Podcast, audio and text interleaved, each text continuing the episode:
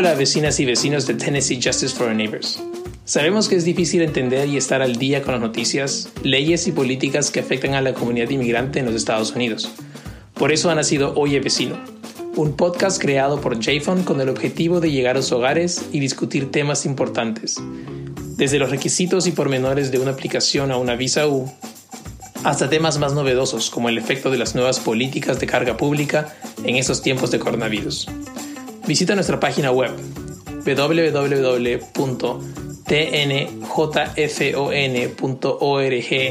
diagonal vecino para descargar los episodios o búscanos en cualquier plataforma que usen para escuchar podcasts. Asimismo, podrán encontrar nuestra información de contacto en la descripción de este episodio. Escríbanos y mándenos sus comentarios y sugerencias y ayúdenos a correr la voz.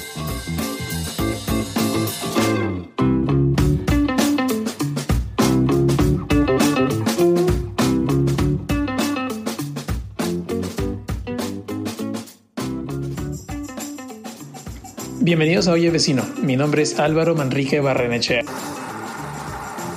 Vecinas y vecinos de JFON, ¿cómo están? El día de hoy me encuentro grabando este episodio desde un lugar distinto.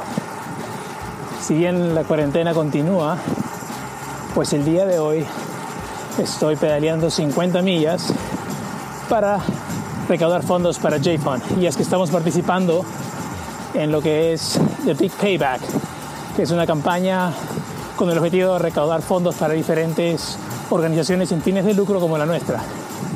Nuestro objetivo es ambicioso. Queremos culminar el día con 10 mil dólares. Y bueno, mi campaña son 50 millas en esta carretera llamada Natchez Trace y voy en la milla número 20. Así que visiten nuestra página web nuestras plataformas virtuales para ver si es que hemos logrado el objetivo. Pero nunca es tarde para apoyarnos.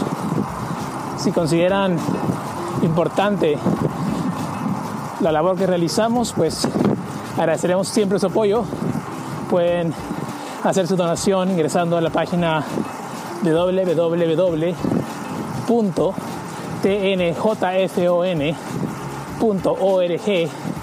diagonal donate D-O-N-A-T-E. Este podcast y sus servicios pues no serían posibles sin su ayuda y bueno, deseenme suerte a que llegue a los 50 millas.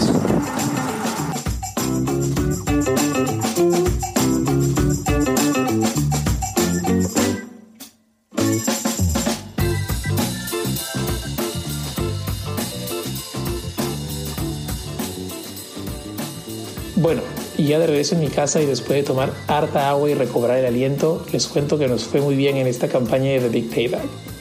Alcanzamos la meta que nos habíamos trazado y estamos infinitamente agradecidos con todos aquellos que apoyaron nuestra misión. También quiero aprovechar para agradecer a todos los que han donado a diversas organizaciones que prestan servicios muy esenciales en Nashville. Si no saben aún lo que es The Big Payback, pues ingresen a la página web thebigpayback.org y participen el próximo año. Les suelto algunas de las organizaciones a las que apoyé este año. Estas incluyen a Tennessee Immigrant and Refugee Rights Coalition, también conocida como TURC, Family Reconciliation Center y Nashville Cat Rescue.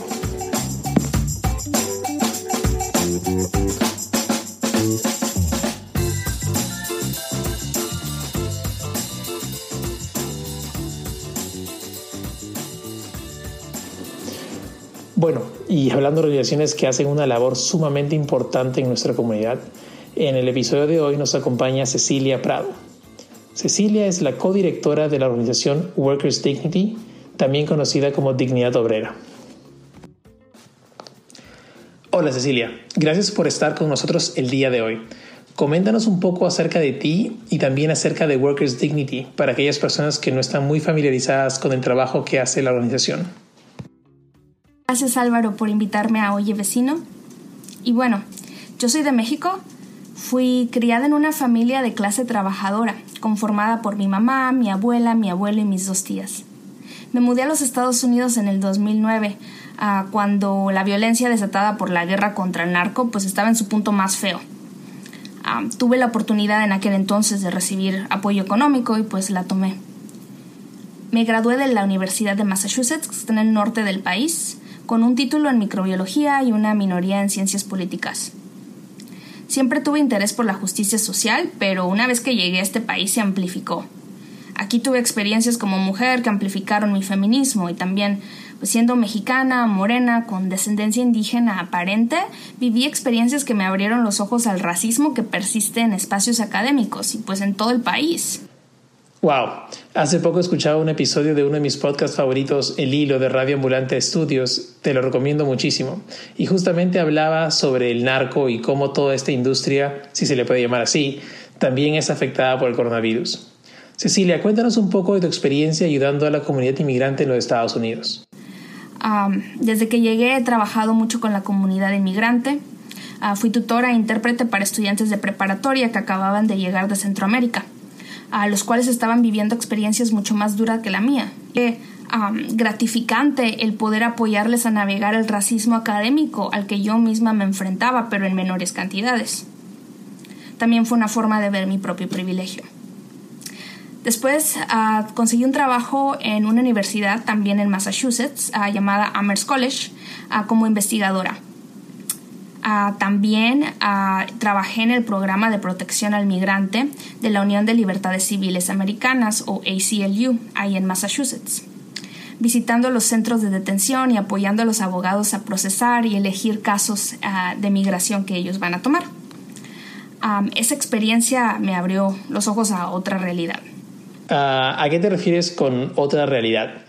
Coméntanos un poco más sobre esta experiencia en ACLU y para quienes no han escuchado o saben poco sobre esta organización, cuéntanos un poco más sobre ella. El cambio solo va a llegar si nosotros nos organizamos. Organizaciones como la ACLU hacen abogacía. Cuando una organización utiliza abogacía como su método principal de crear cambio, lo que hacen es que utilizan a expertos o ya sea abogados o personas famosas o científicos para que hablen por aquellos que no tienen voz. En el caso de la ACLU, por ejemplo, abogados toman casos legales estratégicos que los vayan a apoyar a crear una narrativa pública con la prensa y con los políticos para que cambien las cosas por mejores leyes, por ejemplo, lo cual es bueno. Durante el tiempo que participé con ellos se logró sacar a varias personas de detención. Pero también hubo mucha gente que no pudo salir y gente que fue deportada. El tema de los centros de detención es algo sobre lo que podríamos conversar en un episodio completo. Ciertamente la labor de ACLU es sumamente importante y de no ser por esta organización, muchas causas no tendrían el eco que llegan a tener por una gran cantidad de razones, pero sobre todo creo yo por un tema de recursos. ¿Y cómo ha sido tu experiencia personal organizando? Coméntanos un poco. Mi primera experiencia de organizar fue con el Pioneer Valley Worker Center, o el Centro Obrero del Valle Pionero, que era el área de Massachusetts en la que yo vivía. Ah, ellos organizan a trabajadores de sueldos bajos y trabajadores inmigrantes, principalmente aquellos que trabajan en la agricultura y los restaurantes. Ahí yo lideraba lo que es la educación pública creando contenido educacional y la narrativa de las campañas. Era una dinámica muy diferente. El centro tenía un grupo de trabajadores migrantes que cada día se hacía más grande. Los trabajadores se veían más seguros y empoderados cada día y luchaban juntos por mejores leyes y mejores sistemas. Nadie tenía que hablar por ellos ya que ellos tenían su propia voz. Bueno, ¿y cómo así llegaste a Tennessee? Y más específicamente, ¿cómo fue tu conexión con Dignidad Obrera? En agosto del 2019, ICE capturó cerca de 800 migrantes que trabajaban en las procesadoras de pollo en Mississippi. Días después viajé a Mississippi para ser parte de los esfuerzos de respuesta rápida, organizado por la Red de Derechos de Migrantes y Refugiados del Sureste, o CERN. El grupo estaba conformado de organizadores y organizadoras latinex de todas partes, principalmente del sureste. Nuestro objetivo era organizar a la comunidad y apoyarles para que organizaran sus propios comités. Ahí me conecté con muchos organizadores y organizadoras de Tennessee que estaban conectados de una forma u otra con dignidad obrera y pues así estoy aquí. De Massachusetts a Nashville, cuéntanos un poco más acerca de Dignidad Obrera para aquellos que no están familiarizados con, con ellos. Dignidad Obrera es un centro liderado por trabajadores, que organiza y empodera a la clase trabajadora. Es un lugar donde los trabajadores pueden acudir cuando estén listos para tomar acción y hacer un cambio en su lugar de trabajo o en su comunidad. Los miembros y staff de Dignidad Obrera apoyan y ofrecen guianza a cualquier trabajador que quiera organizarse en su lugar de trabajo para mejorar sus condiciones. Nuestro objetivo principal en sí es crear una solidaridad inquebrantable entre la clase trabajadora, que nos empodere como trabajadores y como personas y que resista cualquier amenaza. ¿Y de qué manera ofrece Dignidad Obrera ayuda a la comunidad inmigrante específicamente? La gente inmigrante construye y mantiene el país. Los derechos de inmigrantes son derechos de trabajadores. Dignidad Obrera cuenta con personal hispanohablante y de hecho una gran cantidad de nuestra membresía se identifica como parte de la comunidad inmigrante, indígena o latinex. Desde nuestros inicios hemos apoyado a los y las trabajadoras que estén pasando por un caso de robo de salario. Todos los jueves antes del coronavirus teníamos casa abierta donde los trabajadores podían llegar en persona y aprender cómo liderar su propia campaña para recuperar su sueldo. ¿A qué te refieres con campañas para recuperar salarios? Las leyes laborales de Tennessee son de las peores del país y permiten mucha explotación. El robo de salario, por ejemplo, no es un crimen aquí en este estado, y por eso a veces es muy difícil y costoso para los trabajadores el ganar un caso de robo de salario en una corte. Por eso nuestro programa nuestra prioridad es enseñar a los trabajadores cuáles son sus derechos y cuáles son las técnicas de organización comunitaria que pueden usar para implementar la presión pública de una forma estratégica. Nuestro programa requiere de la participación del trabajador. Al comenzar su campaña, se le pone en par con un miembro de dignidad obrera que ha pasado por la misma situación de robo de salario, pero que ya han ganado su caso o que ya van mucho más avanzados en el proceso esa persona le va a acompañar hasta que él o la trabajadora gane su campaña y recupere su salario. En el pasado también hemos apoyado a cientos de trabajadores y trabajadoras de limpieza a formar comités en sus lugares de trabajo y mejorar los estándares ah, de trabajo en los hoteles. Wow, pues la verdad no tenía idea de la precariedad de las leyes laborales en Tennessee. ¿Qué otras campañas tienen actualmente? Ahora tenemos una campaña para organizar a todos los trabajadores de construcción en Nashville que no pertenezcan a un sindicato. Nashville es la ciudad más peligrosa para los trabajadores de construcción. Los trabajadores tienen que pasar por toda clase de abusos. Se lastiman, no les dan agua en los veranos y a muchos se mueren en su lugar de trabajo. Al mismo tiempo, la industria de construcción recibe mucho dinero al año, gracias a lo rápido que está creciendo esta ciudad y también gracias a que la industria está conectada al poder político de la región. Por ejemplo, pocos saben que el gobernador Lee tiene una compañía de construcción. La mayoría de los trabajadores de construcción son gente inmigrante que viene de México y Centroamérica. También tenemos un canal de radio comunitaria, se llama Radio Dignidad, la 104.1 FM, abierto a todas las personas de la comunidad que quieran tener su propio show de radio, ya sean DJs de música o haciendo entrevistas. Su contenido también lo pueden escuchar por Facebook. Y Cecilia, ¿cualquier persona puede acceder a la ayuda de Dignidad Obrera? ¿Cuál es la mejor manera para ponerse en contacto con la organización? En estos momentos la mejor forma de contactarnos es llamándonos al número 615-669-6679 o enviarnos un mensaje por nuestra página de Facebook. Nos pueden encontrar como Workers Dignity Dignidad Obrera o por nuestra página de internet también a workersdignity.org. nuestra organización es para toda la clase trabajadora y también para toda persona que le gustaría ver un cambio. Bueno, y la pregunta que le estoy haciendo a toda persona que cae por nuestro podcast. ¿Cómo ha afectado el COVID-19 las labores de dignidad obrera? ¿Y de qué manera continúan asistiendo a la comunidad inmigrante? Ah, bueno, pues el coronavirus ha dificultado mucho nuestro trabajo de muchas maneras, pero nos ha hecho más creativos, diría yo. Como organizadores somos personas muy sociales. Nuestro trabajo se basa en hacer conexiones con la comunidad y eso es algo que en persona se hace mejor. Pero el trabajo sigue. Ah, y de hecho desde que la pandemia empezó, nuestros teléfonos no han parado de sonar. Hemos estado utilizando las redes sociales para conectar con los trabajadores. Hemos puesto mucho contenido y muchos talleres acerca de cuáles son nuestros derechos como trabajadores y como inquilinos y cómo podemos organizarnos para hacerlos valer. Por teléfono y videollamadas hemos estado apoyando a los trabajadores a navegar sus problemas del trabajo y moviendo nuestras campañas y nuestro trabajo de robo de salario adelante. Creamos un fondo para apoyar a nuestros miembros inmigrantes que han sido afectados por el coronavirus, pero que no tienen acceso a los programas de apoyo del gobierno por falta de seguro social.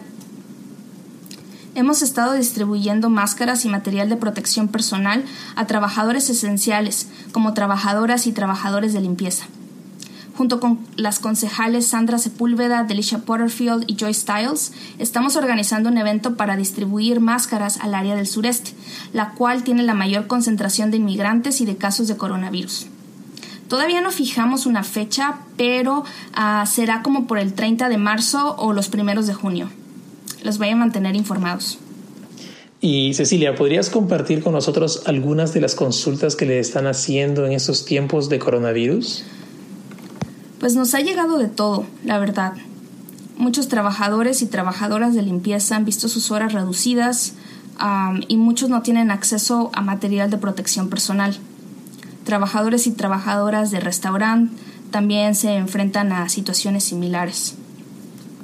Por otro lado, muchos trabajadores y trabajadoras de construcción tuvieron que trabajar durante el transcurso de la pandemia, ya que la industria fue determinada como esencial. Muchos se han quejado de la falta de condiciones sanitarias en los proyectos de construcción, que usualmente no tienen lugares para lavarse las manos, por ejemplo.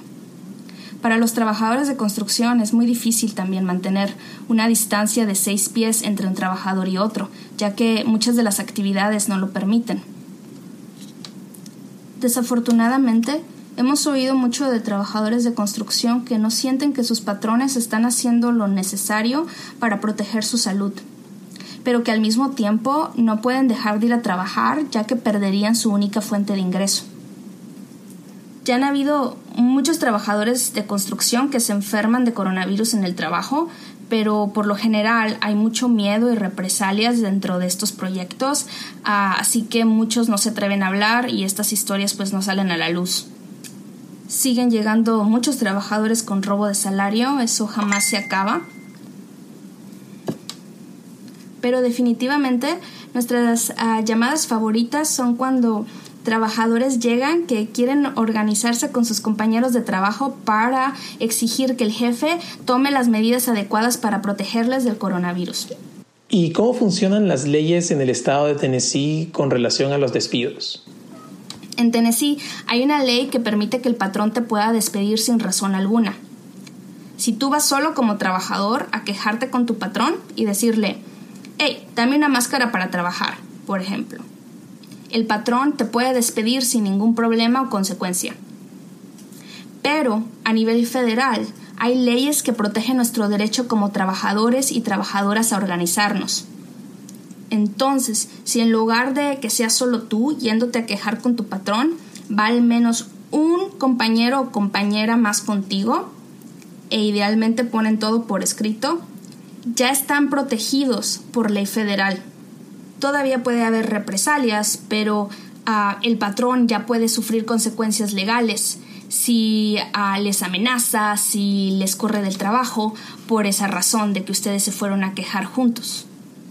Y lo que mucha gente no sabe es que esta ley protege a todo trabajador, sin importar si tiene o no seguro social. Todos los trabajadores tienen derechos.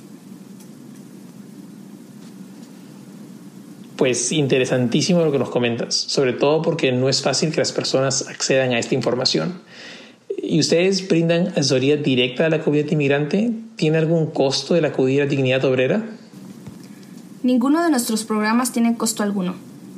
Cuando un trabajador o trabajadora llega a Dignidad Obrera, se les motiva a hacerse miembros, lo cual tiene un costo de 5 dólares al mes, pero esto es totalmente opcional. Los miembros de Dignidad Obrera pueden llegar a ser parte de uno de nuestros comités, incluyendo nuestro comité de liderazgo, el cual funciona de forma similar a una mesa directiva. El comité de liderazgo decide democráticamente el rumbo de la organización, incluyendo a quién se contrata o a quién se despide. ellos me contrataron, por ejemplo, y ellos me pueden despedir. Uf, bueno, entonces mejor ni te pregunto qué tan bien te caen los miembros del comité para no meterte en problemas. Cecilia, muchísimas gracias por acompañarnos y compartir tu experiencia y a la vez hablarnos sobre la importante labor que realiza Dignidad Obrera en Tennessee. Antes de dejarte ir, cuéntanos algo que hayas aprendido o algún pasatiempo que hayas comenzado desde que empezó la pandemia. Pues a mí me encanta cuidar plantas, ah, el diseño de interiores y me encanta pintar he estado haciendo un poco de carpintería y pintando muebles con así diferentes diseños desde que empezó todo esto de la pandemia. Hice un librero para tener más espacio para poner mis plantas y también una cabineta para organizar varias cosas que siempre andaban regadas. empecé a escribir un poco de poesía también, ya que he traído todo tipo de emociones. Ah, y aprendí muchas cosas. Aprendí que todos somos más resilientes de lo que pensamos y que al igual que las plantas también necesitamos sol, así que es bien importante salir afuera lo más que se pueda, especialmente ahorita. Muchas gracias.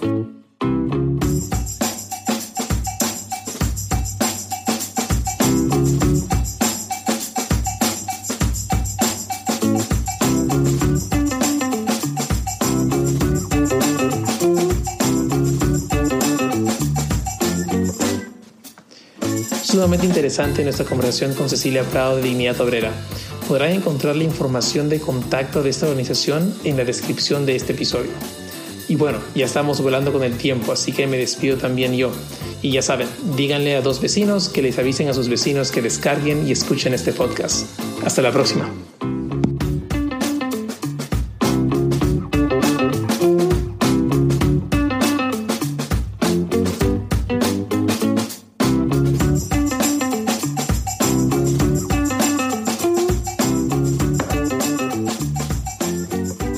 Mezcla de sonido de Oye Vecino es realizada por Carlos Urosa, de Woodbine United Methodist Church y Primera Iglesia Metodista. La edición y el contenido de nuestros episodios es realizado por el equipo de JFON, que incluye a Tessa Lemos del Pino, Bethany Jackson, Ainet Burguía y quien les habla. Oye Vecino es un podcast de Tennessee Justice for Our Neighbors. Oye Vecino es una fuente de información para la comunidad inmigrante en los Estados Unidos. Mi nombre es Álvaro Manrique Barrenechea. Gracias por escucharnos.